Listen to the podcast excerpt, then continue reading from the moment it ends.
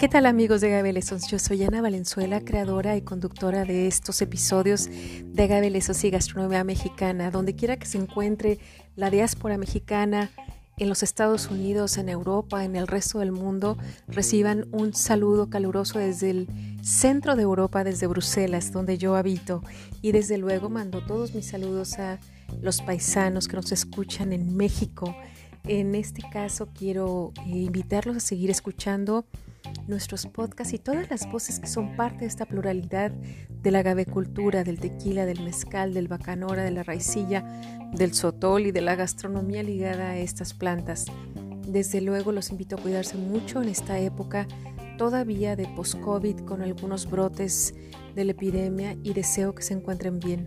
Recuerden que nosotros estamos en las redes sociales de agaveleson.com y también en Agavecultura en Facebook. Los sigo y les agradezco que me sigan. Hasta pronto. Hola, ¿qué tal amigos de Agave Sean ustedes bienvenidos a este episodio. Estamos casi terminando la cuarta temporada con entrevistas pues muy interesantes, yo diría apasionantes, porque son expertos en áreas que vienen a platicarnos y a compartirnos sus experiencias sobre todo los especialistas científicos que hemos tenido últimamente. Y pues a mí me da muchísima curiosidad descubrirlos en estas, eh, pues en estas entrevistas, en estas pláticas, conversaciones. De hecho, todas se ligan con los agaves de una o de otra manera. Y el día de hoy, pues eh, tengo el honor de, de ser acompañada por un científico que yo le digo que es un científico tropical como yo, pues venimos del, trópico y él es un, pues es un investigador postdoctoral muy cerquita de donde yo vivo, de aquí de Bruselas, digamos que del país vecino de Holanda. Él está en una universidad pues muy importante, está eh, como eh, eh, postdoctoral researcher, es como un investigador postdoctoral en Kijen. Y bueno, él hace un trabajo muy importante en eh, mejoramiento para plátanos, para bananas, contra un enemigo que es terrible de los cultivos de monocotiledóneas y de los agaves, de los plátanos, y bueno, hay otras monocotiledóneas muy importantes como los ajos, las cebollas. Y entonces, bueno, yo lo estoy invitando a que participe con nosotros porque él es además un miembro de una red muy importante para el diagnóstico de una enfermedad en bananos muy eh, severa que se llama el Tropical Race 4, que es conocido en español como el mal de Panamá.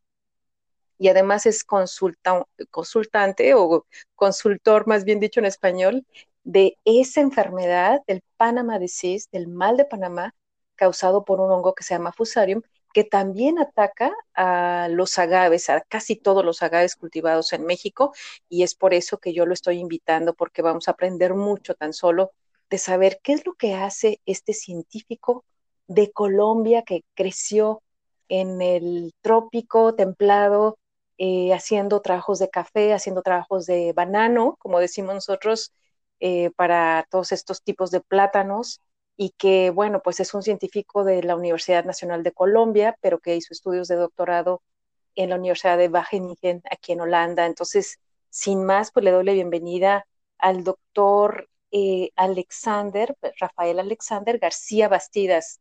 Doctor Banana se hace llamar en Twitter y es excelente divulgador científico. ¿Cómo estás? ¿Cómo te va, Fernando? Buen día. Hola, buenos días, Ana. Eh, muy bien.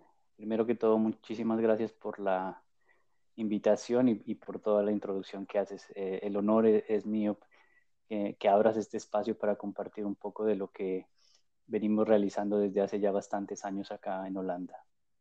Oye, pues tienes una investigación eh, pues muy interesante que empieza en el trópico con tu trabajo en café.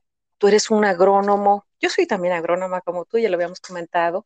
Y bueno, pues eh, migras, te vas a estudiar el doctorado a Wageningen, te quedas por acá y, y eres un especialista mundial en esto. Entonces, platícanos, ¿qué haces? ¿Cómo es que eh, estás trabajando en este proyecto específico para esta, eh, pues para esta enfermedad de, hongos fusarium? Sí, bueno, eh, como ya lo mencionaste, primero que todo, y, creo que tú también, muy orgullosos de ser agrónomos, es una, una, una, carrera muy importante eh, que, al, que, al, fin de, al, final de todo se convierte en, una pasión para, para, todos nosotros. Es algo que yo he escuchado mucho. Y, y, pues vivimos apasionados del campo y de tratar de dar soluciones para todo, para todos los problemas existentes e, e, en, este, en este gran campo que existe. Eh, como tú lo mencionaste también, eh, anteriormente trabajaba en café y de hecho estuve trabajando en Colombia en el Centro de Investigaciones de Café, CENICAFé, por casi ocho años. Mira. En el grupo de mejoramiento genético. Sí, eh, desarrollando variedades de café por resistencia a uno de los principales problemas, que es la, la roya. La roya, claro. Es muy conocida también en Centroamérica, la roya del café. Y es un mejoramiento muy bonito porque es un, mejoramiento clásico ¿Sí? de, hibridaciones, de cruzamientos, que, que, el punto básico es mejorar el café por resistencia, pero sin perder la calidad. Entonces, esa es como la clave del mejoramiento que se realiza en café en Colombia. Tú sabes que el café colombiano es conocido mundialmente por su buena calidad. ¿Cómo no? Y bueno, estaba trabajando, estaba trabajando muy bien en café, como tú lo mencionaste al comienzo, eh, crecí en una finca cafetera donde también teníamos plátanos y yo siempre digo que el café es mi primer amor.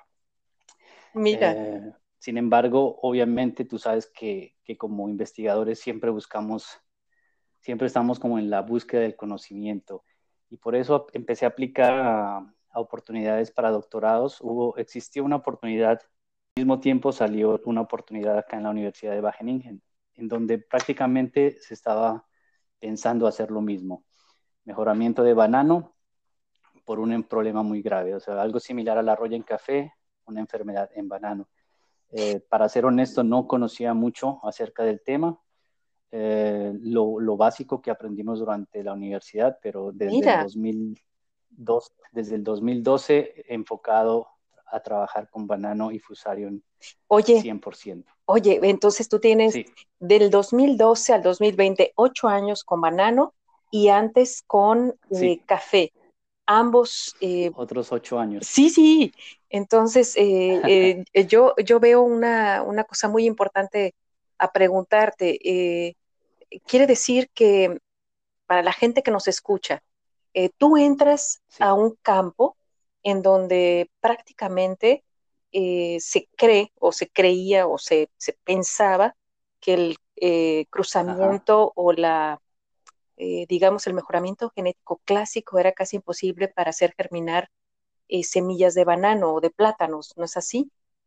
tú te has enfrentado a toda esta serie de problemas. Es por eso que cuando eh, yo te vi en las redes sociales me pareció, me pareciste un personaje súper importante. Entonces, platícanos un poquito cuál es, cuál es el problema eh, en el caso, tú brincaste de, café a banano y luego entras a esta gravísima enfermedad. Platícanos.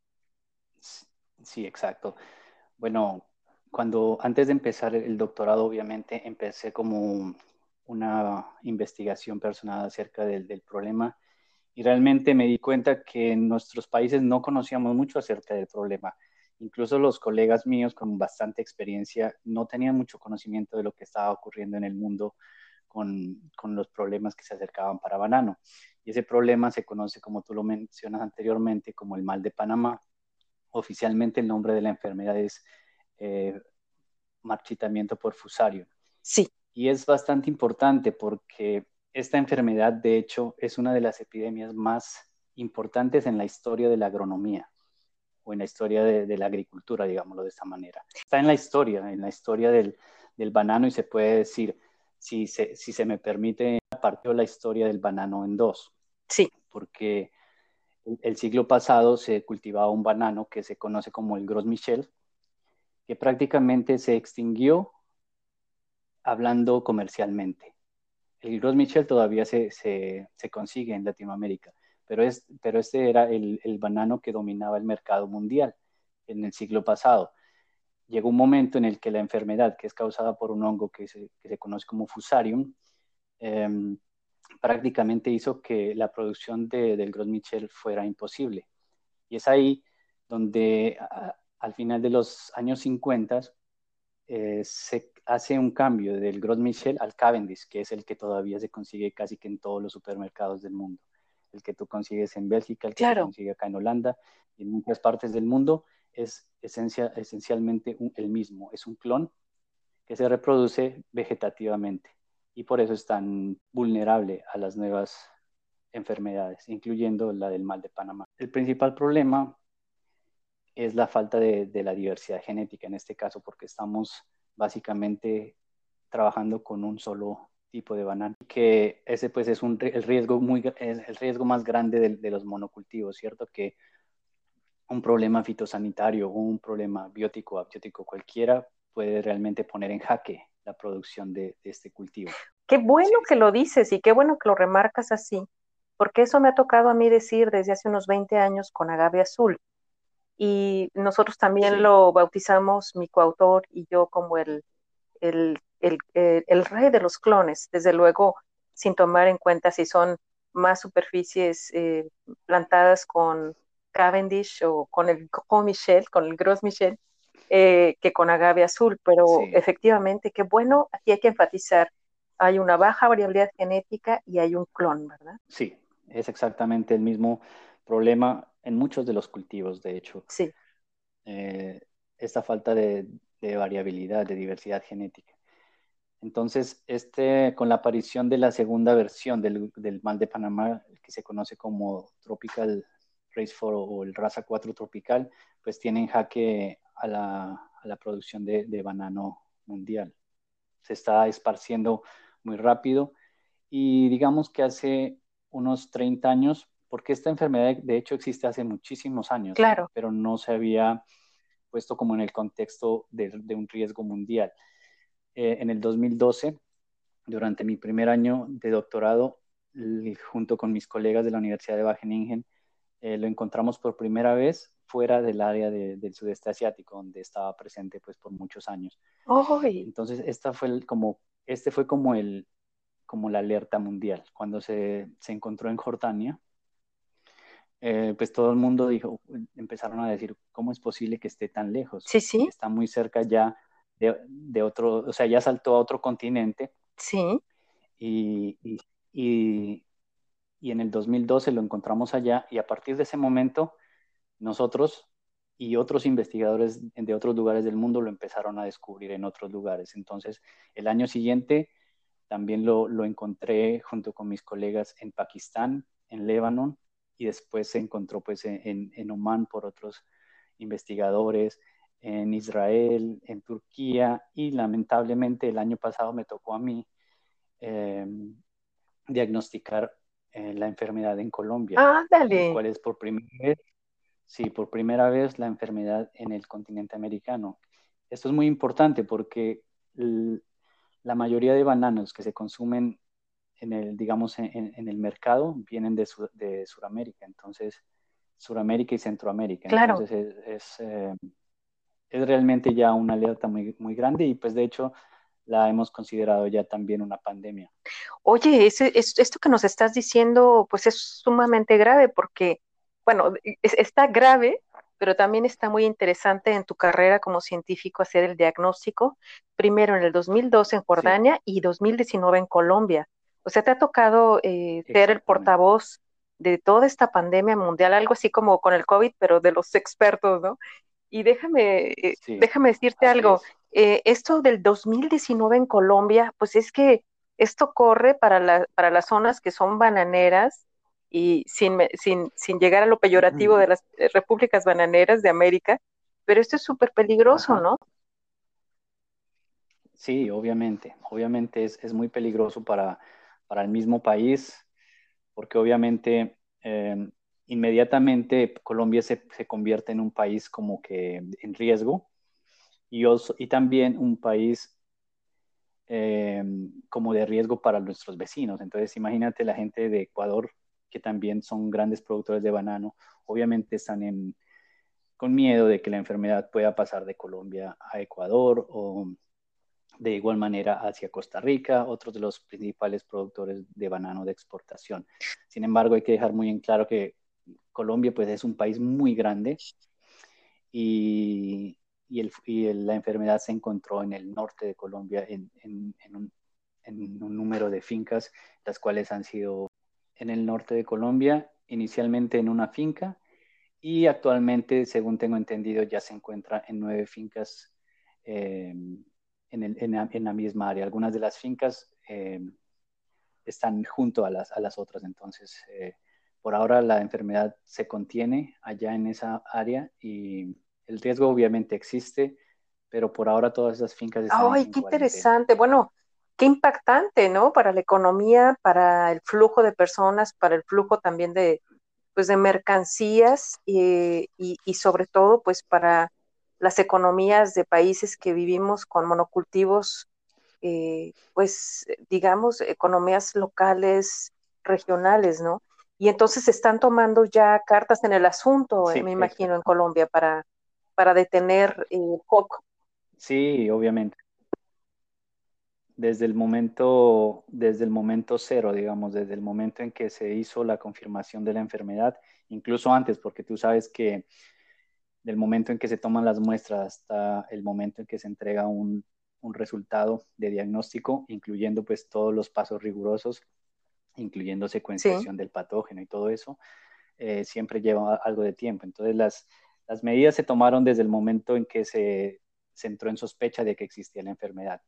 Se clausuraron esas fincas, se, se, pusieron en cuarentena, se llevó personal de las eh, entidades competentes y para tratar como de restringir el movimiento de, de enfermedad, porque como tú lo mencionas, eh, una vez esta enfermedad está en el suelo, es prácticamente imposible de eliminar. O sea, er, la erradicación. Oye, déjame preguntarte dos cositas aquí. Entonces, ya hay como medidas eh, fitosanitarias de, cuarentena, hay abatimiento de plantaciones y bueno, me imagino que eh, también ya está la alerta para Centroamérica y desde luego para países como México, que ya está dentro de Norteamérica, pero eh, no sé si tú estás parte, tú eres parte como consultor, como un miembro, pues con, esto de que eres el portavoz del Fusarium en el mundo, este, tú estás trabajando, estás viajando, haciendo estas, estos diagnósticos, Fernando.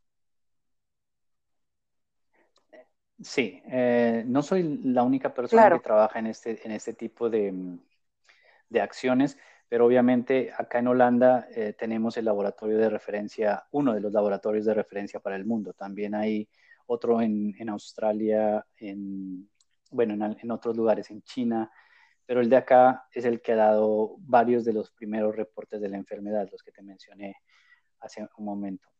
Entonces, sí, generalmente pues me invitan a, a conferencias cuando hay casos de, de nuevas sospechas, envían las muestras acá a Holanda en el caso de Colombia, obviamente por ser mi país, fui invitado a colectar las muestras eh, personalmente y eso fue lo que hice. Pues apenas se supo, viajé a Colombia, eh, colecté las muestras, hicimos las pruebas de diagnóstico rápidas en Colombia, pero obviamente las muestras deben ser repetidas en un segundo laboratorio y eso fue lo que hice acá en Holanda. Después de básicamente un mes entregamos los resultados que confirmaban lastimosamente esa...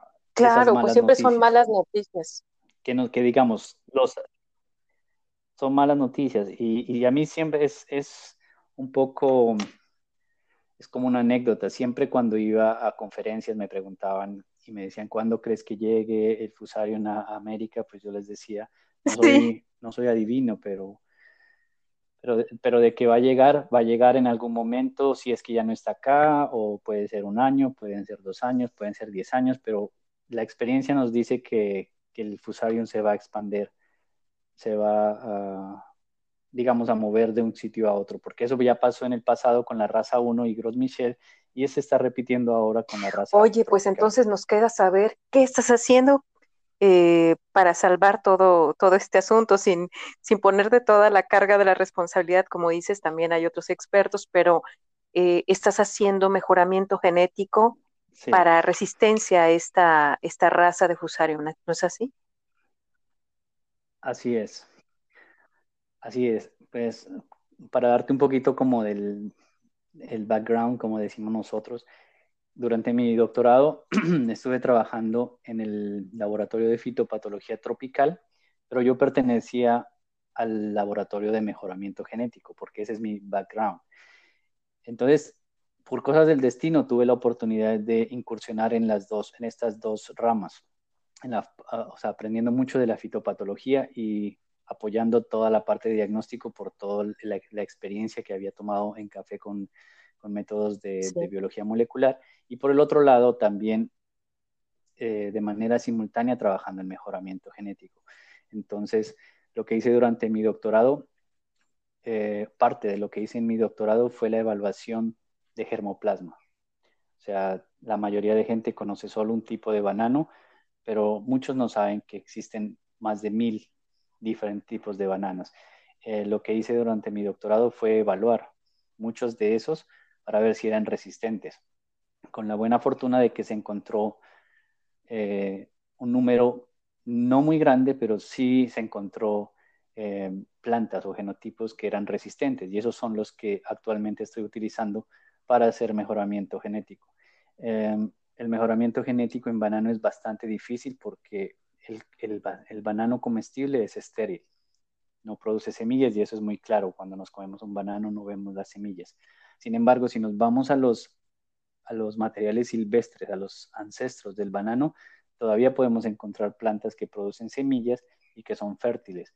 Entonces, eso es lo que estamos haciendo y es lo que he venido haciendo desde ya bastantes años. Tratar de, primero, identificar fuentes de resistencia y ahora haciendo los cruzamientos para el desarrollo de nuevas variedades que en algún momento. Uy, qué interesante.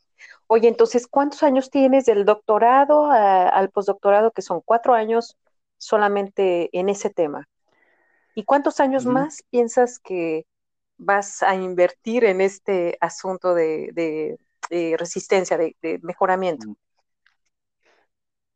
Bueno, es, es bastante cuando, digamos, sí, es difícil de, decir, pero cuando, en, como agrónomos, cuando nos decidimos a empezar esa, rama de la agronomía que es el mejoramiento genético, todos sabemos que, eso es cuestión de muchos años. Y eso pues ya lo, he venido viviendo o lo viví en, café, porque para desarrollar una variedad de café nueva se necesitan 20 años. O sea, durante los ocho años que estuve allá, contribuí a una variedad que posiblemente salga en, unos cuantos años de, aquí. Entonces, para, lo de banano es igual. O sea, no es algo que vamos a desarrollar en cinco años, eh, muy posiblemente en diez años. Eh, ya tenemos lo más importante, que es la identificación de los materiales resistentes y los que podemos utilizar para realizar los cruzamientos. Al momento llevo trabajando en Kijin como postdoctorado, como investigador postdoctoral desde el 2018. Y pues lo que te puedo decir es que durante este periodo he realizado algunos cruzamientos y ya tengo lo que es una F1, que es un, el primer cruzamiento. Interesante.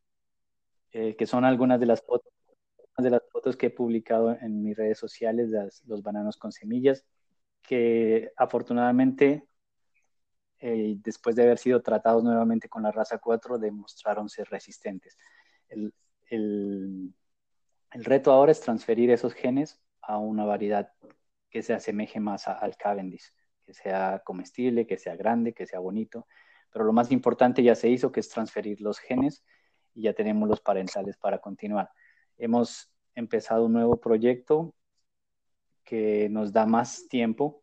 Entonces, muy posiblemente todavía no está decidido, pero dentro del año siguiente ya voy a a pasar de ser eh, investigador postdoctoral a algo más permanente para trabajar durante muchos más años. Claro, este pues eso es vital, tener un eh, puesto más permanente para tener una investigación prevista a largo plazo, si no, pues la investigación no se hace sola, ¿verdad? Se necesitan los investigadores que tengan eh, pues esa permanencia, esa seguridad y pues son, como bien lo dices, proyectos de largo plazo, las plantaciones, generar un F1, es decir, un híbrido, eh, llevarlo a, otra planta, ¿no? A, esto de pasar esos genes, ahí ya, utilizarías que ingeniería genética o se hace eh, convencional como con, citoplasma? nosotros, em, en este caso, al menos en, el, en, en, la posición actual donde me encuentro, estamos trabajando todo en mejoramiento clásico,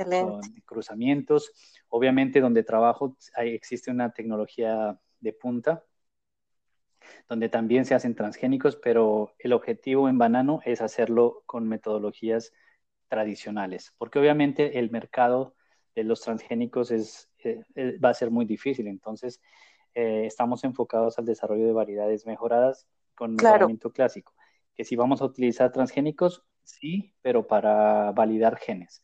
Entonces, digamos, si yo encuentro un gen que me da resistencia, voy a transformar una planta para verificar rápido si de verdad es resistente o no.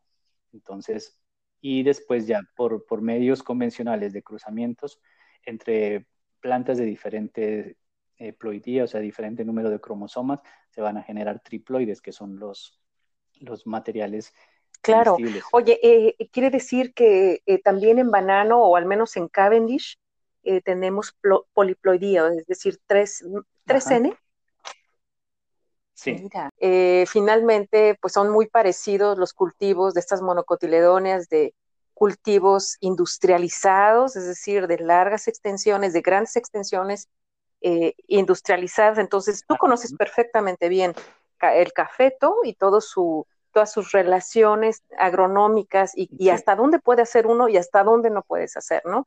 Yo quiero darte aquí una anécdota de eh, mi trabajo cuando fui la primera que dio a conocer las enfermedades y describirlas, desde luego, desde el punto de vista muy, muy preliminar en agave. Y había algunos agricultores que se les habían eh, terminado todas sus plantaciones y aquí es igual que con las pandemias humanas, ¿no? Les pega a los que tienen y a los que no tienen. Entonces, este, me, decían ellos, mire, ingeniera, si usted nos salva de esta enfermedad, le vamos a hacer aquí una estatua. sí, o sea, e, es, tan importante, ¿no? Por la, por, la, economía de lo local. Extremadamente importante. Generalmente la gente dice que el mal de Panamá es un problema para, los, para la industria, para las grandes compañías como Dole, Chiquita, Del Monte lo cual e-, es verdad hasta cierto punto, porque si nos vamos a ya en detalle, el mismo problema que afecta de manera mucho más drástica a los pequeños productores, porque si bien, digamos, eh, Chiquita o Del Monte o Dulce se encuentran con este problema, lo que generalmente se hace es buscar una tierra donde el, el patógeno no esté presente y sembrar de nuevo, pero si, si el problema productor, el pequeño productor no va a poder comprar otra finca para sembrar banano más lejos del sitio. Sí, lo que, lo que te decía es que mm, si bien personas piensan que esta enfermedad del, mal de Panamá o del marchitamiento por fusarium afecta a las grandes multinacionales como por ejemplo Chiquita, Del Monte, Dole, pero digamos que hasta cierto punto es verdad, pero si vamos en detalle, eh, no es tan cierto que solo afecte a las grandes multinacionales, porque, digamos, las multinacionales, si tienen un problema con el raza 4, lo que hacen es simplemente cerrar esa finca y buscar otra, en un área que esté limpia del patógeno. Mientras que imagínate si eso le pasa a, una, a un pequeño a un pequeño bananero, a alguien que, que, siembra a pequeña escala. Sí, Si llega a pasar eso en una de sus fincas, lo que pasa es que el gobierno va a cerrar esa finca. Claro. Y si son suertudos, lo cual no pasa en nuestros países en Latinoamérica, el gobierno va a comprar esa finca, que es lo que pasa en Australia, por ejemplo, cuando hay una nueva incursión de, del raza 4 tropical, el gobierno compra esa finca. Pero en Latinoamérica eso no pasa, simplemente se cierra y punto. Entonces es un riesgo muy alto. Además de eso, durante mis, mis estudios de doctorado, evalué, como te mencioné, más de 200 diferentes variedades de banano. Y solamente el 13% resultaron ser resistentes a la enfermedad. Y muchas de esas que fueron resistentes no son ni siquiera comestibles, o sea, son, sí, sí. son se podría homologar con ornamentales más o menos. Oye, pues es, eh, a mí me llama mucho la atención, Fernando, que siendo un cultivo de tal magnitud, a nivel global eh, no se hayan tomado medidas como lo que tú estás haciendo ahora hace unos 10 años, ¿no? Sí, exacto. Exactamente. Esa es, la pregunta que todos se hacen, pero también tiene su, explicación lógica y es que al comienzo de nuestra charla te, conté la historia del Gros Michel y, la, eh, la transición hacia el Cavendish. El Cavendish salvó la industria bananera en ese entonces y la gente se dejó de preocupar por el, por, el mal de Panamá y se enfocaron en problemas que en ese momento eran más serios, como por ejemplo la, la cigatoca negra, que también es otro problema que afecta al banano. Entonces, por muchos años la investigación se enfocó hacia otras enfermedades porque el, porque el Cavendish era resistente a la raza 1, pero cuando apareció esta raza 4 ya era muy tarde para empezar con los programas de mejoramiento. Oye, déjame eh, preguntarte algo. Entonces, la primera eh, alerta del, de raza 4, ¿en qué año fue? Sí. El raza 4, de hecho, apareció en los años 60. y, el raza 4 se divide en dos, en raza 4 subtropical y raza 4 tropical, que es el problema actual. Eh, los problemas serios con la raza 4 tropical se empezaron a observar a, comienzos de los 90, cuando plantaciones eh, grandes de Cavendish se, vieron afectadas en China. Pero obviamente durante ese tiempo se reportaba en, en, artículos científicos y tal, pero no se le había dado la importancia que tenía. Fue hasta el 2012 cuando nosotros identificamos por primera vez esa enfermedad fuera del área del sudeste asiático y, más cerca de otras regiones eh, que se prendieron las alarmas y se empezó de nuevo a investigar con eso. Oye, pero de todos modos, Fernando, o sea, de los años 90, conociendo la situación de monocultivos industriales de baja variabilidad genética, eh, tenían los focos alerta, ¿no? O sea, rojos. Es como lo que nosotros tenemos con tequilana, que se siguen sacando clones de una sola planta madre y que sabemos perfectamente, lo sabemos que va a pasar. Entonces, eh, yo creo que sí hubo un poco de negligencia, ¿no? Sí, absolutamente. Y de hecho, eh, pues durante todos estos años he trabajado en la parte de la academia y los fondos que hemos encontrado para la investigación nunca llegaron de la empresa privada, eh, digamos, de las grandes multinacionales. Siempre fue con, fondos de los mismos países, con pequeños bananeros, empresas privadas ajenas a, la industria bananera.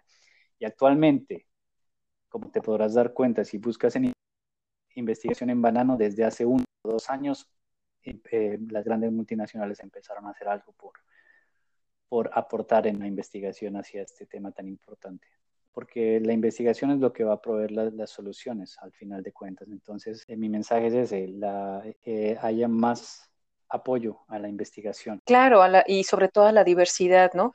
Sabes que eh, a, mí me llama mucho la atención, pues, dos cosas. Eh, la primera es esta, como este retardo en, acción de toda esta red de mercado global y de intereses económicos sobre este cultivo, porque pues es enorme, ¿no? Es, global. sí. y dejarlo caer así, o sea, es como una reacción muy retardada.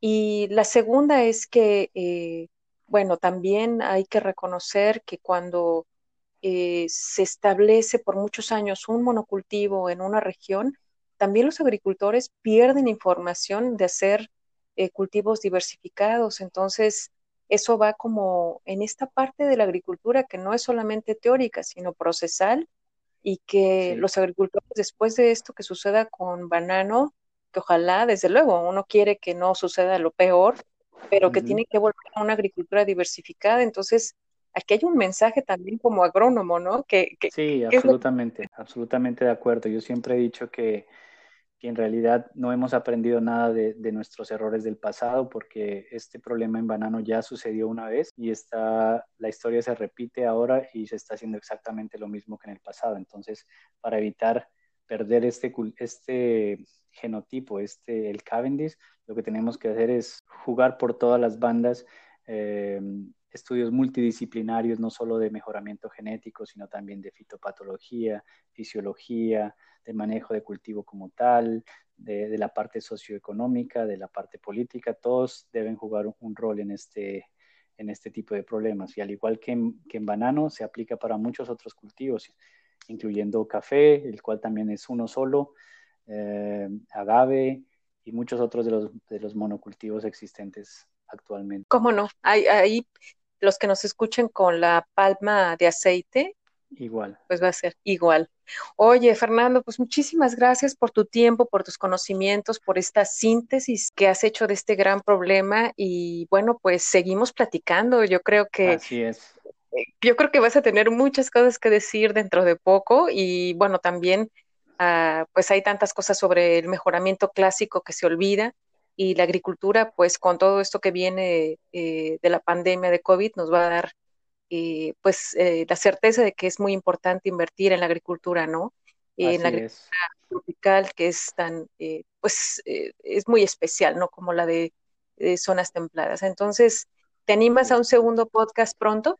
Sí, claro que sí, hay, hay muchas cosas por decir, el tiempo es muy corto y, encantado, encantado de, volver. Excelente.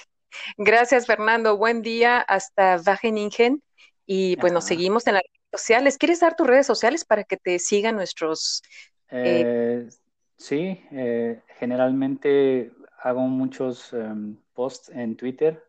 Mi nombre es arroba ferchuki y es el mismo en Instagram donde también hago bastantes posts relacionados con ciencia, pero también con un poco de, de alegría y de historias eh, motivacionales, eh, videos cocinando con bananos, etcétera. No solamente ciencia, un poquito también de, de otro tipo de actividades.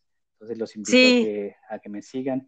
También en, en, YouTube con el mismo nombre tengo videos y tutoriales referentes a mi trabajo con banano y con Fusarium. Entonces, todos son bienvenidos. Pues no se pierdan a el doctor Banana, a el doctor Fernando Alexander García Bastidos, es un hombre serio de autor y de científico en esta peste que se conoce como el mal de Panamá. Gracias, Fernando. Buen día. Hasta pronto. Hasta pronto. Chao.